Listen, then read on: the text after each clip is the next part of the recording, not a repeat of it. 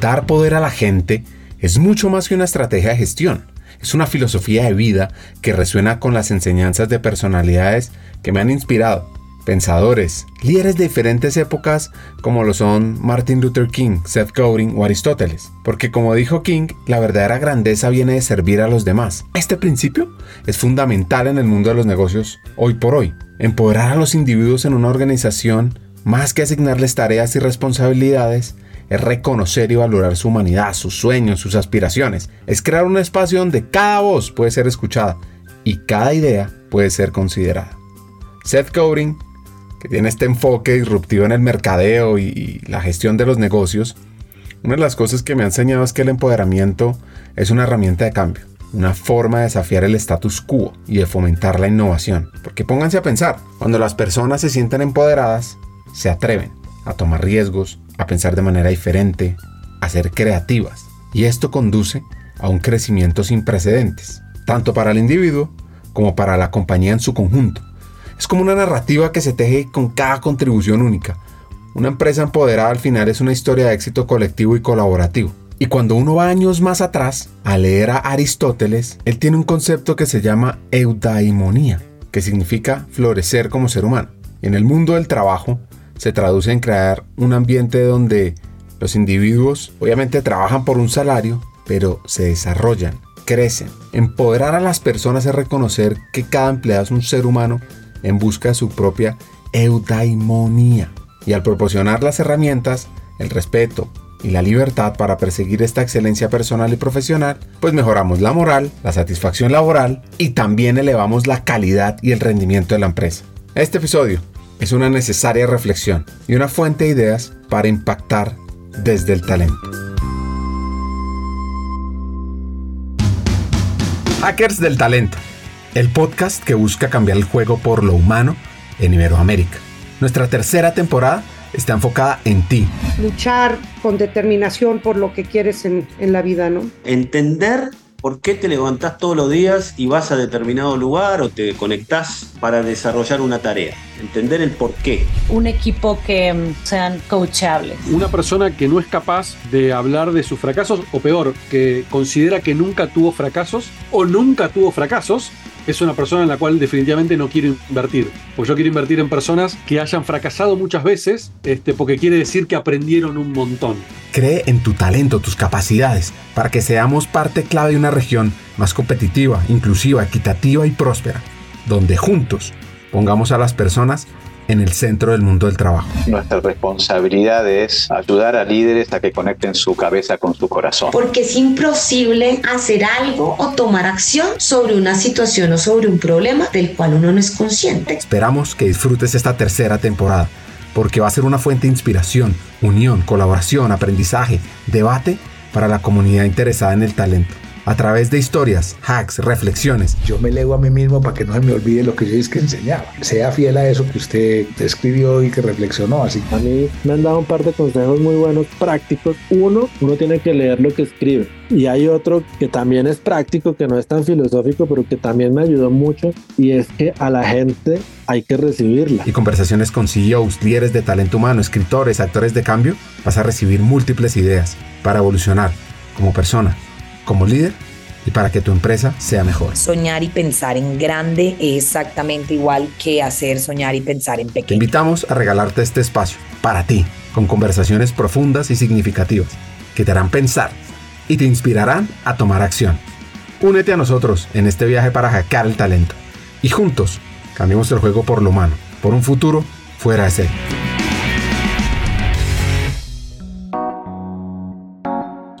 Nuestra invitada de hoy se llama Vanessa Rato. Trabaja en Pacífico Seguros como gerente de desarrollo humano, marketing y sostenibilidad. Y antes de conocer su historia, su evolución, el esfuerzo que hizo para llegar donde está, las barreras que superó, qué mejor que empezar esta historia hablando de darle poder a la gente. Give power to the people. Yo creo que hay una gran tendencia. Y, perdona que en inglés se llama Give Power to the People eh, y en español es Dale poder a la gente. ¿no? Creo que, que el shift de, de poder ha cambiado totalmente, de empresa persona a persona empresa. Y ahora hay otro tipo de necesidades tan distintas a lo que era antes, o sea, no sé, creo que primero que nada, ¿no? Y es una tendencia clara, somos como, como más, se puede decir, mm, aspiracionales. Es como que ahora te preguntas para qué trabajo, por qué ahí, cuál es su propósito, cuál es el mío, hace match, qué impacto puedo tener en la sociedad, quiero trascender. Hay toda una corriente que va en línea con eso, ¿no?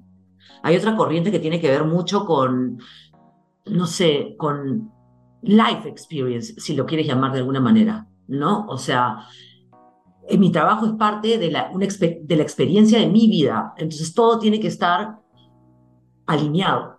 ¿no? Entonces, ya vas viendo cómo las tendencias marqueteras van bajando y van, van calando en, en las empresas. ¿no? O sea, hoy día hay algo como lo que le llaman Human Centered Enterprises, que tiene que ver con dónde pones al colaborador dentro de la empresa y cómo logras esa mayor productividad. Y tiene que ver con eso con, que te decía, ¿no? Con esta combinación de, humano más tecnológico, con este no, no límites, no boundaries, con no, todas estas lógicas que vinieron de, de conceptos marqueteros y que realmente se han exacerbado con la pandemia, ahora se vuelven más fuertes, pero todas responden a un human-centered, ¿no? A una visión mucho más fuerte del lado humano y sensible de las personas. Entonces, ahora ya hablamos, por ejemplo, en, en marketing, o sea, en, marketing para el cliente hablamos de una oferta de valor integral, como una experiencia de cara a algo. En el colaborador, ahora yo estoy hablando de un total reward. Y no estoy hablando solamente de compensación. Un total reward tiene que ver con mucho más, tiene que ver con lifestyle, tiene que ver con beneficios, tiene que ver con flexibilidad, tiene que ¿no? Entonces, hace mucho sentido, ¿no? O sea, y está muy alineado. Y en efecto, yo leo mucho de marketing per se, de tendencias globales que luego van aterrizando también a, al colaborador, a la empresa.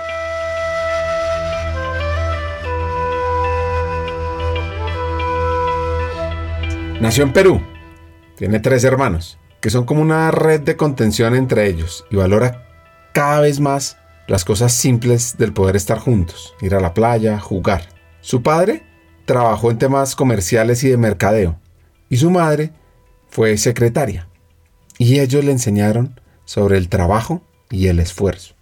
Mi infancia, eh, la verdad que es la que te decía, ¿no? O sea, mamá trabajaba, salía a las 8 y llegaba a las 8, o sea, esa perseverancia, ese esfuerzo, ese entender que el trabajo duro da resultados y que nada en la vida es fácil, pero, pero hay una sensación rica cuando te esfuerzas y logras algo, ¿no? Este, yo me acuerdo, yo tenía una relación muy cercana con mi abuelo, el papá de mi mamá, muy cercana, y este, jugábamos cartas todo el tiempo, y este, y mi abuelo me decía siempre, Vane, de lo bueno poco.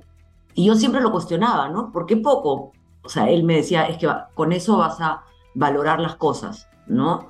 Eh, el exceso hace que no valores, en cambio la austeridad, ¿no? Hace que, que lo consideres más, que te pares un, un segundo y, y, lo valores y, y, admires las cosas así sean pequeñas, ¿no? Yo le decía, oye, yo no tengo necesidad de tener poco para valorar, si uno tiene los pies, los pies bien puestos en la tierra. Entonces, esa lógica de, de, de querer más, pero tener la, pero ser humilde, pero, pero siempre luchar por lo que uno se tiene, siempre con ética, siempre con valores. Yo creo que eso es lo que me viene de familia. Vane cuenta sobre un momento de decisión de cambio de ruta, y es que vamos a acelerar su historia a lo que está hoy por hoy. Y luego nos vamos a devolver y vamos a entender cómo lo logró. Pero escuchen este momento de vida. Mira, yo no sé si acá voy a cometer una infidencia, pero o si está bien o mal que lo cuente, pero bueno, ahí va. Yo cuando salgo del colegio, Uh, mis papás estaban ya divorciados, entonces, este, y mi mami, como te conté, era secretaria, entonces me dice, mira, Vane, yo tengo esta plata para tu educación. Yo te recomiendo que con esa plata tú estudies secretariado igual que yo y luego trabajes y con el trabajo puedas estudiar lo que ya quieras. Pero ahorita pagarte una carrera me, le era imposible. Entonces, hice lo que mi mamá me dijo, claramente. Estudié secretariado en las canadienses. O sea, yo todo lo hice al revés, ¿ya? Pero por necesidad, pero bueno, así es la vida. ¿no? Entonces, estudié secretariado y trabajaba de día, de 8 a 5, de secretaria en un estudio de abogados y de 6 a 10 estudiaba ciencias de la comunicación en el IPP. La verdad, dura la época, pero cuando tú tienes 18, 19 años, pues el cuerpo te aguanta, ¿no? Y ahorita lo hago y más o menos si salgo muerta me recogen así con soplido, pero, pero en esa época puedes hacerlo. Este, entonces trabajaba y estudiaba. Y ahí se viene un primer corte, ¿ya? Cuando, cuando estaba trabajando, era un estudio de abogados, y el, el doctor del estudio, el dueño, me dice, Vale, ¿sabes qué? Tienes habilidades para abogacía. ¿No quieres que te ayude a pagarte la carrera de abogada? Y acá tienes una línea. Y lo pensé un montón, porque imagínate, de no tener con qué pagarme nada y estar trabajando para, para estudiar, tenía esa oportunidad, ¿no? Pero la verdad que después de pensarlo mucho, la abogacía no era para mí. Y lo rechacé, pero seguí trabajando ahí. Y le, y, y le dije más bien, cuando yo acabe de estudiar, yo me voy a ir. O sea, esto es temporal. Y ahí fue el primer quiebre el ocaso, porque yo, imagínate que ganaba 100, ¿ya? Como secretaria del abogado principal. Y terminé la carrera y me fui a ganar 10 como practicante que no me alcanzaba ni para gasolina en una agencia de publicidad. Entonces era como un dolor, no me alcanzaba, pero ni para el micro. Pero era creo que la primera decisión fuerte que tomé en mi vida. No quiero ser secretaria, no porque esté mal, simplemente no es mi perfil. Eh, quiero trabajar en comunicaciones este, y lo que cueste. ¿No? Entonces entré a esta agencia como practicante. Es más, me, me entrevisté con el gerente general sin saber quién era, porque el que me llamó a la entrevista no estaba, entonces me pasaron con el gerente general y hablé una hora con el señor este y no tenía idea que era el gerente general, o sea, la verdad que suerte, porque de haber sabido hubiera tartamudeado. Este, pero ahí comencé, ahí comencé mi carrera. Si había una licitación, yo levantaba la mano. Si había que hacer un trabajo, yo lo hacía. Si había que no. Y comencé de practicante a asistente, a ejecutiva, a directora, a directora group, ¿no? Group director de, de, de todas las cuentas, ¿no? Fue creciendo, creciendo, creciendo. Y luego, buenos momentos, ahí en paralelo me caso, tengo gemelas, que hoy tienen 26 años, o sea que saca tu cuenta. Y luego trabajo en otra agencia, seguía como directora de, cuentas, digamos, general, y en esa época ya era para Credit Corp. Todas las cuentas de Credit Corp las veía yo, el BCP, veía Prima, veía Pacífico, ¿no? Entonces, gracias a Dios, eh, tuve la oportunidad, oportunidad de que me jalaran para Pacífico. Ya te estoy hablando de, o sea, yo llevo trabajando más de 30 años, ¿no? Porque comencé a los 17. Entonces, ahí ya me jalaron en Pacífico. Segundo quiebre interesante que me dio este boost en la vida, y es que cuando a mí me, me, llaman a Pacífico, era porque por N razones yo había renunciado a la agencia. Y, y, estos, este gerente, estos gerentes en Pacífico me dijeron, oye, queremos, te queremos acá. Pero no había un puesto para mí. Simplemente era esta visión que me parece muy interesante de, oye, cuando yo veo talento, yo lo traigo el espacio se va a hacer, pero si está la habilidad y la capacidad, entonces yo lo jalo acá, lo necesito acá. E, eso que no es tan común en nuestro mercado, ¿no? Porque tú necesitas un perfil, lo jalas, pero no es que busques proactivamente para tener cartera y puedas ir aprovechándolo para otras cosas, ¿no? Entonces, pero eso hicieron conmigo. Ahora, lo divertido de esto es que te queda claro que yo era la, la, responsable de todos los proyectos de comunicación que nadie quería, ¿no? O sea, todos los proyectos sin importancia iban a Bane, ¿no? O sea, porque, porque ya, ya está todo estructurado, ¿no? Entonces me costó, al comienzo me costó, aparte seguros, Dios mío, era, técnicamente era como hablar en chino para mí, ¿no? Pero me fui amoldando, fui entendiendo, fui confiando en mí misma, creo que eso es lo más importante, confiar en mí misma y fui creciendo. Comencé llegué a ser gerente de marketing, luego me dieron fidelización, luego me dieron reputación corporativa o asuntos corporativos, luego me dieron sostenibilidad y hace poco me dieron desarrollo humano y administración. Y no solo de Pacífico, sino también de Prima. Entonces veo dos empresas. Entonces, creo que hubieron quiebres con decisiones difíciles que tomar, pero no me arrepiento de ninguna, la verdad. Para crecer en la carrera hay que dar buenos resultados, por supuesto, esforzarse y también estar en constante aprendizaje. Y lo loco es que en paralelo esa es mi vida, digamos, profesional, mi vida académica. Como yo sentía que con, con lo que había estudiado no era suficiente, hice un PA de NESAM, un PA de marketing, una especialización en marketing que dura año y medio, durísima. Ahí es donde me profundicé en finanzas, en contabilidad, en estrategia, planning, ¿no? Entonces, pero sentía que eso era lo que necesitaba para reforzar mis temas. Y hace un par de años hice el Global MBA en Centrum, que es un MBA súper bacán porque te vas, es con Tulane University y con, y con el IE de Madrid. Entonces te vas a Madrid un mes, te vas a, a Tulane en New Orleans y a Tulane en Shanghai. que son un mes cada uno y luego las demás clases las haces presencial acá, en Lima. Entonces ahí ya me especialicé aún más, ¿no? Digamos que ahí ya me sentí segura de todos mis conocimientos. Y ahí vino el tercer quiebre, lo caso, ¿ya? Y es que si, si recuerdas, te comenté de que yo no tengo título universitario, porque yo comencé en el IPP, es un instituto. Hice una especialización en marketing, tenía 20 años trabajando, casi 30, pero no tenía el título universitario. Entonces acá los en todo el mundo los MBA los sacas después de que eres bachiller. Pero a mí me dieron la oportunidad por mi trayectoria, por mis notas, ¿no? De hacerlo como una alumna externa.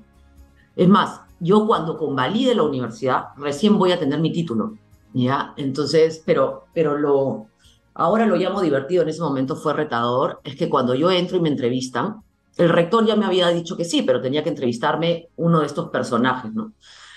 Y este personaje cuando me, entrevista fue re malo, o sea, en pocas palabras, ¿tú consideras que académicamente vas a estar al nivel de los otros estudiantes que se han ido a la universidad? O sea, me minimizó, pero mal. Y eso, en vez de tirarme para abajo, dije, ah, no, no, no, esto no va a pasar, no va a poder conmigo. Entonces, hice la maestría, es totalmente en inglés este, este Global MBA, y al final terminé summa cum laude y saqué, la verdad que estoy orgullosa, ¿ah? no, no es vanidad, es, es de verdad trabajo duro. Entonces, por eso lo, cuento así. Eh, y salí primer puesto de la maestría, ¿ya? Entonces, cuando me llaman, cuando es la premiación, ¿no? Y me llaman ahí, ¿no? Que había sacado el, mayor porcentaje de la historia del Global MBA, paso al costado de este señor. Entonces, lo miré, no dije nada, no me atreví a decir nada, lo miré como con esa sensación de satisfacción de te equivocaste, ¿no? Yo sí podía. Puedo, puedo ser no convencional, pero así me tocó la vida, o sea, no la escogí yo. Yo, yo he ido en la vida perseverando, pero este, entonces lo miré y seguí adelante orgullosísima y recibí mis premios y todo, ¿no? Entonces, eso, ese fue el tercer, ¿no? Y ahora estoy con todas estas responsabilidades que me han dado. Yo el año pasado comencé a convalidar la universidad porque ya quiero mis títulos, ¿no? Eh, y quisiera enseñar, pero ahora que que todo se volvió presencial, no puedo ahorita. Eso sí se me ha parado, porque entre el trabajo, que tengo un poquito más de responsabilidades y, y el estudio presencial sí se me complica fuerte, pero fue muy gracioso porque durante un año que he ido convalidando, el año, en época de COVID, todos mis amiguitos pues eran menores que mis hijas, ¿no? Entonces, este, era divertido hacer trabajos con ellos, y, en vez de, quejarme, lo que te diría es, me, me dieron una perspectiva interesante de la juventud de hoy, lo que me dio mucha carne para historias de cara marketing, ¿no? Y para entender perfiles distintos. Entonces, le veo el lado positivo a eso también, lo retomaré en algún momento. Y mi tercera parte es, yo, Vanessa, como persona, ¿no? O sea, tengo tres hijos, Valeria y Micaela son mis gemelas, que tienen 26 años, que ya trabajan son mi luz, mi vida, así, mi vida, son mis compañeras, todo. Y André, que tiene 18, eh, que ahorita está, gracias a Dios, el chico también fue bien, mi enano fue bien perseverante y él desde chico juega fútbol. Entonces siempre tenía la idea de usar el fútbol para tener una beca y la consiguió, consiguió su beca de soccer y está en Kaiser University en Estados Unidos ahorita, con beca. Y llevo casada con mi compañero de vida, con, con mi, marido hace 28 años. 28 años, qué bestia. Entonces, esa soy un poco yo, no sé si hablé mucho, perdón Ricardo.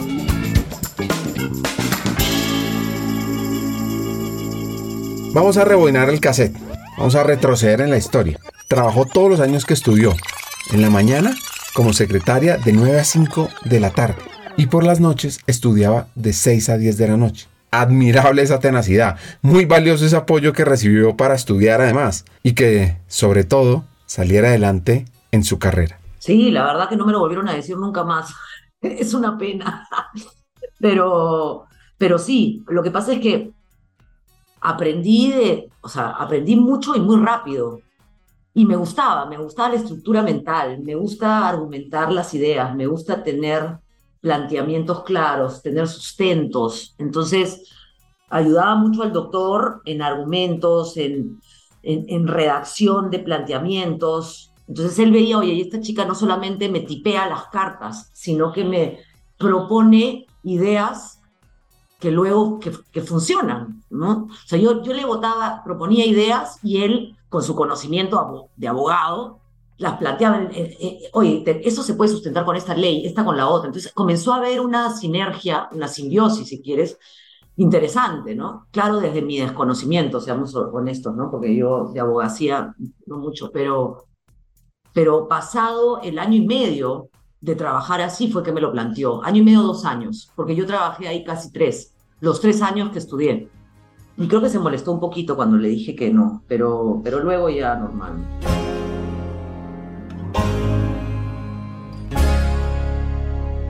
¿Cómo aprendió de mercadeo, de grandes tendencias, para llegar a donde está hoy en Pacífico, donde lleva más de 15 años? Lo que pasa es que yo trabajaba en una agencia de publicidad en McCann Erickson y este, ahí me dieron, o sea, me, nos, me llevaban a mí y a otros directores, ¿no?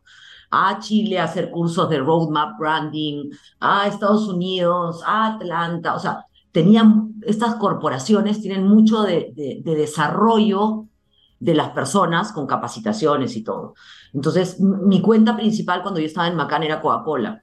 Entonces, después de seis o siete años, Coca-Cola me jala y trabajo en Coca-Cola. Pero, me, o sea, es como que había la oportunidad y, me, y, me, y me piden trabajar para ellos. Entonces, trabajo un tiempo ahí como gerente regional de promociones y properties, me acuerdo. Trabajé un tiempo ahí y de ahí me fui de nuevo a agencia. Esta vez salió Burnett, que también es era en su momento corporativa, o sea, mundial.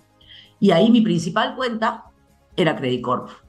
Entonces, al tiempo, Pacífico, que es una de las empresas del grupo Credit Corp, me jala para trabajar con ellos. Así es como fui dando los saltos, ¿no?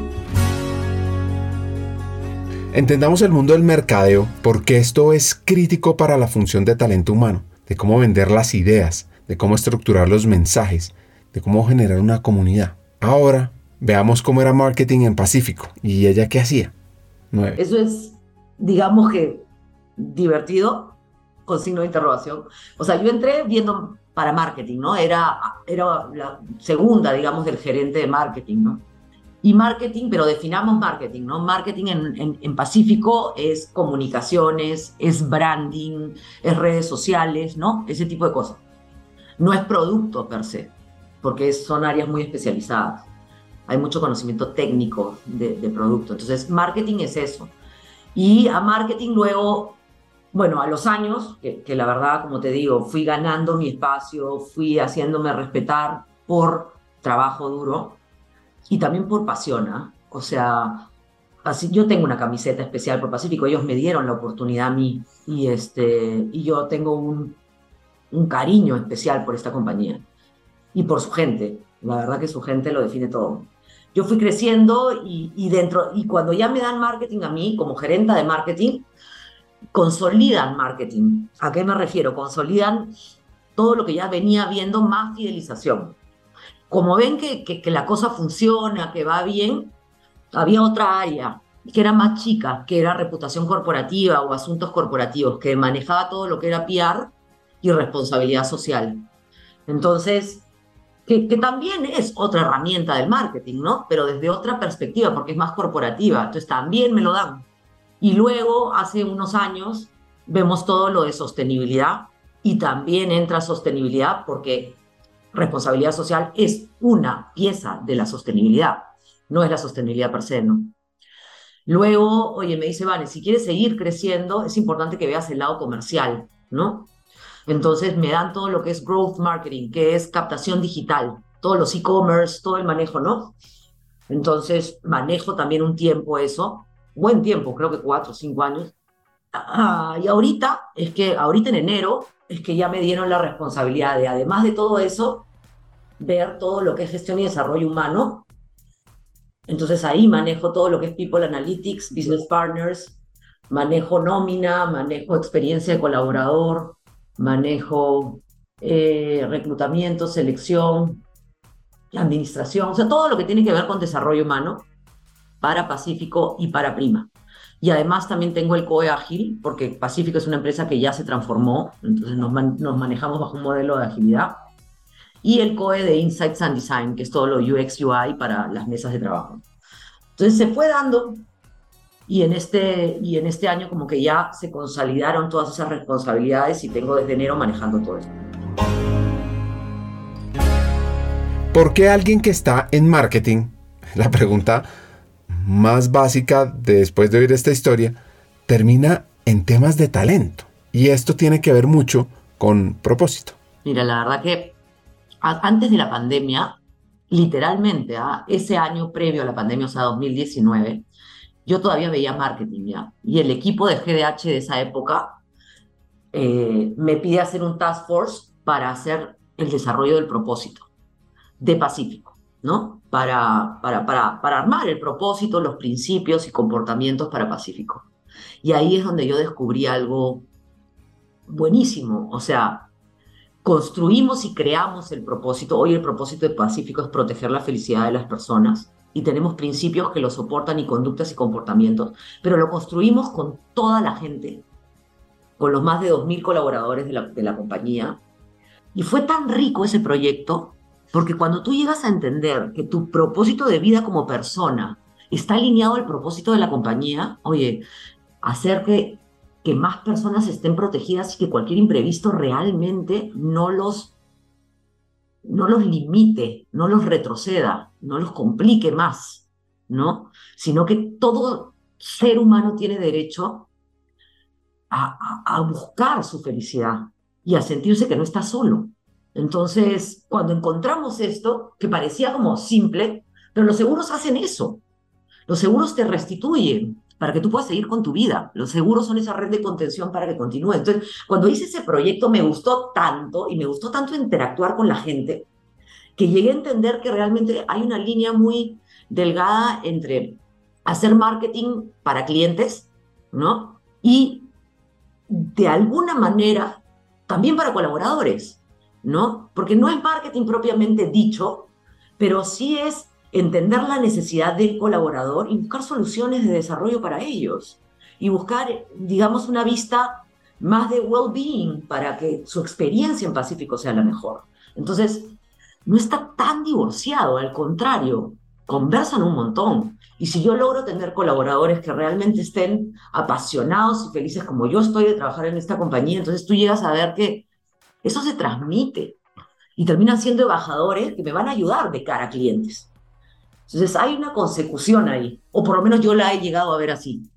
No me ha sido tan complicado. Las partes técnicas sí, relaciones laborales, nómina, esas cosas sí son como chino mandarín, pero, pero el criterio está, la lógica se mantiene, no, no. Y además, uno es generalista y tienes a tus especialistas, ¿no? Pero pero no, no, me ha, no me ha complicado, al contrario, me ha llenado de vida, me ha gustado mucho, me gusta mucho. ¿Cuál es el poder de unir talento humano con mercadeo? ¿Qué puede suceder? Uy, un montón de cosas.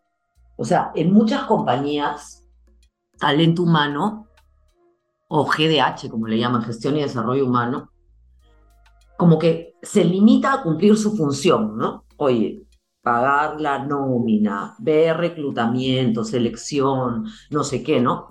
Pero, pero creo que el éxito está en que si GDH es un socio estratégico de la compañía y entiende la estrategia realmente a profundidad, y el marquetero la entiende a profundidad, o sea, logras atraer y retener a los perfiles que te van a servir para cumplir con esa estrategia. Es totalmente distinto. O sea, un área de recurso humano que está, digamos, en silo, haciendo su chamba, cumpliendo sus cosas, a un área que trabaja para el desarrollo de la organización, para el desarrollo de la empresa, para la estrategia. que realmente entienda, oye, estos son los perfiles que yo necesito, estos son los gaps de capacidades que tenemos, así es como los vamos a desarrollar, cómo, cómo sigo viviendo con ellos ese propósito, cómo construyo una experiencia, cómo hago que los líderes sean líderes. Y, el marketing es estrategia pura, pura y dura, y conocimiento de la estrategia del negocio más que nadie, porque tú tienes la visión transversal. El producto de vida sabe de vida, el producto de salud sabe de salud, el no, no, no, pero marketing tiene esta visión que es transversal. Entonces, creo que es riquísimo porque lo que hace es, te hace pensar como marketera, pero de cara a la empresa y a los colaboradores de la empresa. Entonces, es otra, otro mindset totalmente distinto.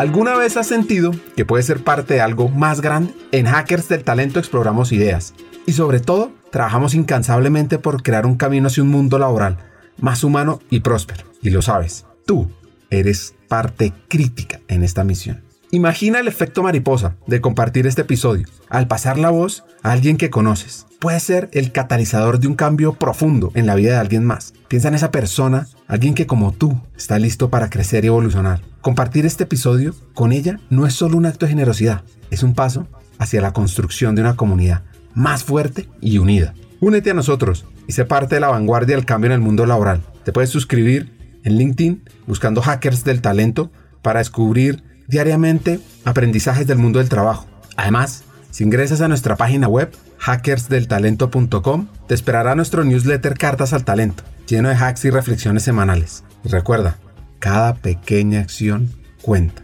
Al unirte a nosotros, más que escuchar un podcast, estás activando un movimiento. Estás formando parte de una transformación global. Estamos aquí, listos para avanzar. Te quiero hacer una pregunta. ¿Te sumas a nuestra misión de transformar el mundo laboral en un lugar donde todos podemos prosperar? Pues bueno, continuemos juntos en este emocionante viaje y sigamos escuchando el episodio. Recuerda, tu presencia es el cambio. ¿Qué lecciones de marketing se conectan con talento, con el desarrollo de habilidades? Yo creo que es así, también. Este, y hoy más que nunca, porque yo creo que el mundo ya no volverá a ser como antes jamás. Y las necesidades de las personas ahora son otras, totalmente. ¿no? Justo estaba leyendo un, un, paper súper interesante de, de Mercer, de, de, de, las, de las compañías que son centradas en lo humano. Esa es otra cosa que te da el marketing. Tú para, para ser marketero tienes que estar leyendo, tienes que estar nutriéndote, tienes que ser curioso. Entonces, eh, y hablaba en este paper de, de, las capacidades como, como la moneda en el trabajo, ¿no? Ahora tú, tú, tú, te basas por, por los skills, por eso que tú mencionas, ¿no? Por esas habilidades, que pueden ser habilidades técnicas, que pueden ser habilidades blandas o de fundamentos de negocio per se, pero que tienen que estar ahí, ¿no? Y tenemos que buscar reforzarlas. Si uno tiene una habilidad técnica más fuerte, entonces, ¿cómo refuerzan la blanda? O al revés, o viceversa, ¿no? Entonces, habla de eso, ¿no? Skills as the currency of work. Eso es como súper interesante. O, o un, otra cosa que, que, hablaba de una tendencia que tiene que ver con uh, el trabajo sin, sin límites, sin boundaries, ¿no? No sé cómo se dice, sin, sin fronteras, ¿no? Porque ya ahora eh, ya como que las organizaciones son ecosistemas de que ya solo con, con, conectan el talento en el trabajo, o sea, ya no hay, ya no hay este tema de uh, mi puesto y, presencial, no sé qué, no, todo es mucho más fluido. Entonces, creo que, que, por ejemplo, en Pacífico lo que hemos hecho ahorita, acabamos de lanzar el Pacífico Academy, y, y lo que es el Pacífico Academy es un, es un programa de capacitación y desarrollo que tiene tres frentes. El frente de los soft skills, o sea, cómo tener elevator pitch, presentaciones de alto impacto, eh, manejo interrelacional, empatía, no sé qué, ¿no? Tienes los technical skills, que tiene que ver con data driven, que tiene que ver con, ¿no? Todo, todo lo que es ya más technical para uso particular de contenido de información y que tiene business fundamentals, justo las tres cosas que te mencionaba. Entonces, entonces, eso lo que hace es, y es uno a uno, porque como ya tenemos los mapas de competencias de la mayoría de los perfiles de la compañía, no de todos, entonces vemos cuáles son los gaps y vemos qué necesitan dentro de este Pacífico Academy para cerrar esos gaps. Y a partir de eso, mido productividad.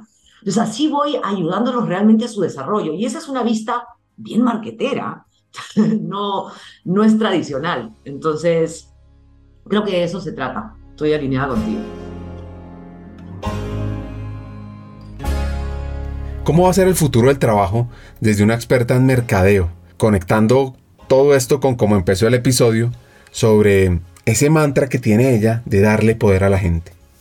Sin que sea un sindicato, obviamente, por favor, porque hay un balance en todo, ¿no? Pero, o sea, ¿cómo va a ser el, el futuro del trabajo?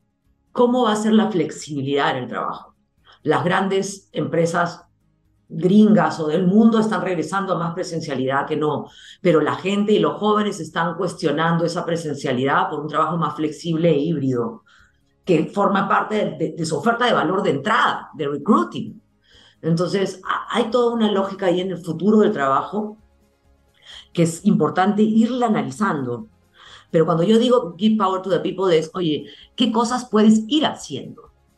¿No? Por ejemplo, o sea, flexibilidad Ah, podemos manejar el trabajo híbrido. En Pacífico manejamos trabajo híbrido. Podemos uh, tener la flexibilidad de tener viernes de verano y trabajar mediodía sin que la productividad caiga. Sí, claro.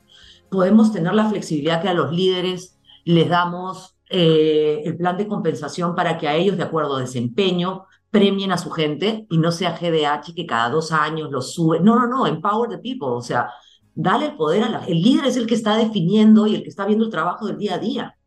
Entonces, hay maneras de dar ese poder. Oye, en experiencia de colaborador, yo no hago lo que yo quiero para ti, yo hago lo que tú quieres para ti. Entonces, ¿cómo recojo información permanente para, para dar momentos de recreación, momentos de relacionamiento, para darle visibilidad a la gente, para que tengas una línea de carrera? Eso es empoderar a la gente. Entonces, y así en diferentes formas, capacitación, desarrollo. Cuando haces los mapas de carrera, cuando yo digo empower the people es, cuando haces los mapas de carrera y ves, ¿sabes qué? Acá yo tengo este gap y te das cuenta que ese perfil en muchos casos se está perdiendo si lo llevo a un tema tan técnico y en otra capacidad podría estar mucho mejor. Entonces lo mueves. Entonces, eso tiene creo que a eso se refiere, o por lo menos a, eso le llamo yo Power to the People, a, que, que ellos sean la esencia de la historia y de la aventura que crees, que creas, ¿no? Este, como en, como en marketing, para contar una historia que haga sentido en la vida de la gente hay un insight, tiene que haber un insight.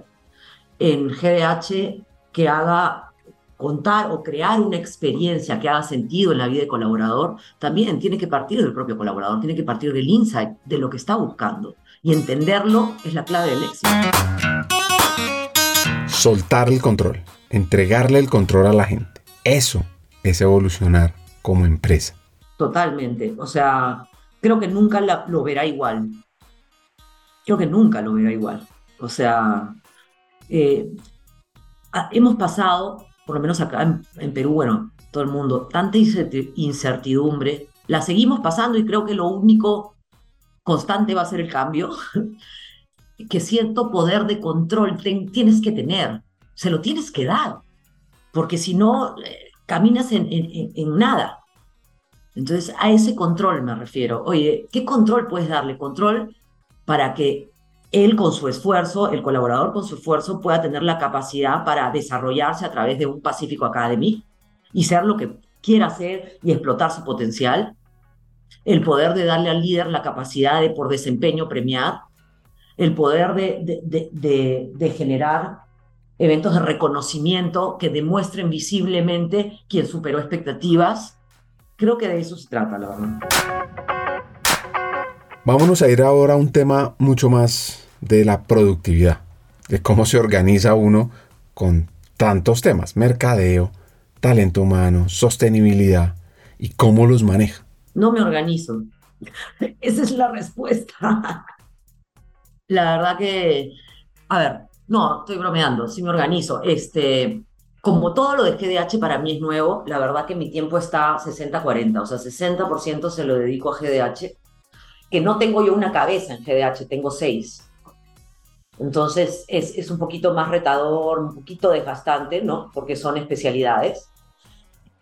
Y, este, y el otro 40% se lo doy a marketing, a reputación, sostenibilidad e insights and design, ¿no? Eh, así más o menos me reparto, porque esas cuatro áreas como que me las manejo ya con un ojito, ¿no? Entonces, así me estoy organizando ahora. No, no significa que, que sea así siempre. Eh, yo creo que GDH voy a necesitar ahí también, o sea, eh, cuando, cuando ya me sienta más ducha ahí, me voy a poder relajar un poquito más. Oyéndola, esto me lleva a pensar y plantear una hipótesis que probablemente el impacto que tiene esta hacker peruana pues tenga una voz y un voto mucho más fuerte en los espacios estratégicos de decisión del negocio. Porque es que estar sentado siendo protagonista, donde se toman las grandes decisiones, es sumamente importante. Vamos a ver si estoy en lo correcto o estoy errado. No, no, no estás haciendo ninguno, estás en lo cierto. Y lo otro interesante eh, son las negociaciones, súper interesantes. Y lo otro es que por lo menos en Pacífico mi rol está en comité de gestión. Comité de gestión son los siete, ocho reportes directos al gerente general.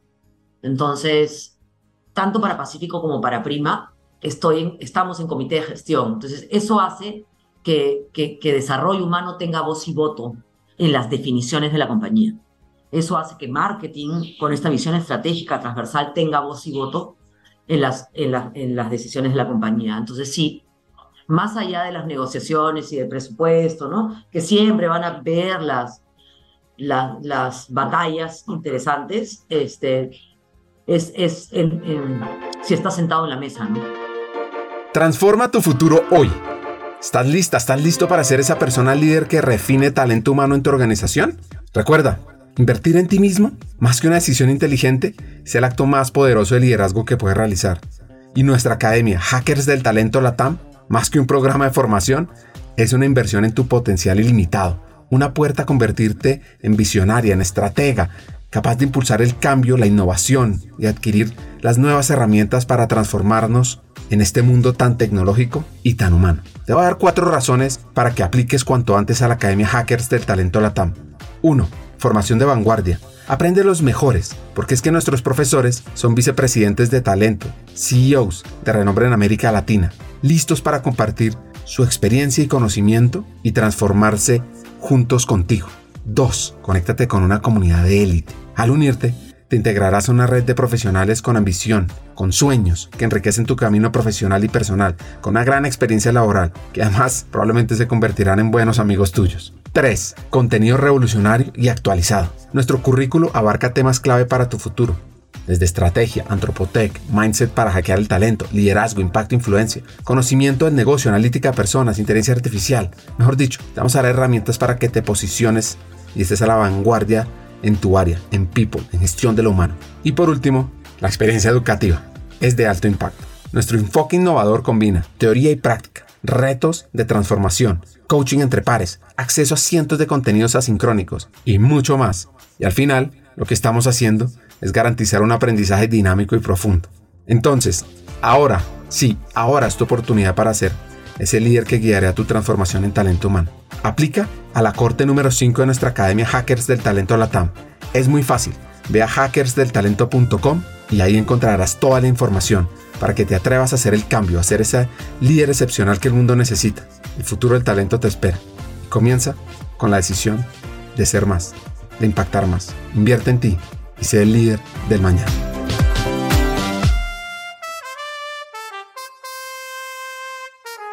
¿Cómo fue el resultado del 2023? ¿Y cómo pinta este 2024? La verdad que para mí este 2023 ha sido definir las bases estratégicas de todo lo que te he hablado y el 2024 ya es la escalada, ¿no? O sea, nosotros estamos muy parados en, en tres, digamos, tres frentes principales. Uno tiene que ver con perfil digital y especializado.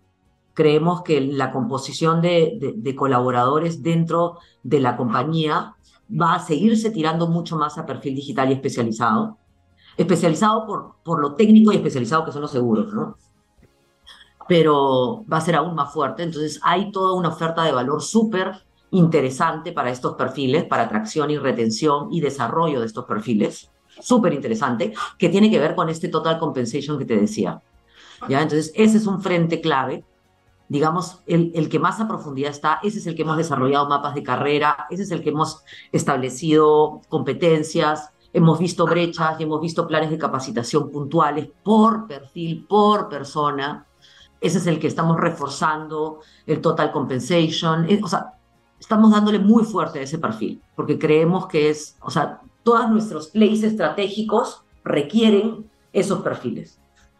Lo segundo tiene que ver con lo que yo le llamo engagement organizacional, ¿no? O sea, eh, el colaborador viviendo el propósito, teniendo una experiencia, yo le llamo experiencia ASU, con líderes que realmente motiven, que trabajen con ellos, que, que los lideren como debe ser y que se forme una cultura rica del Pacífico.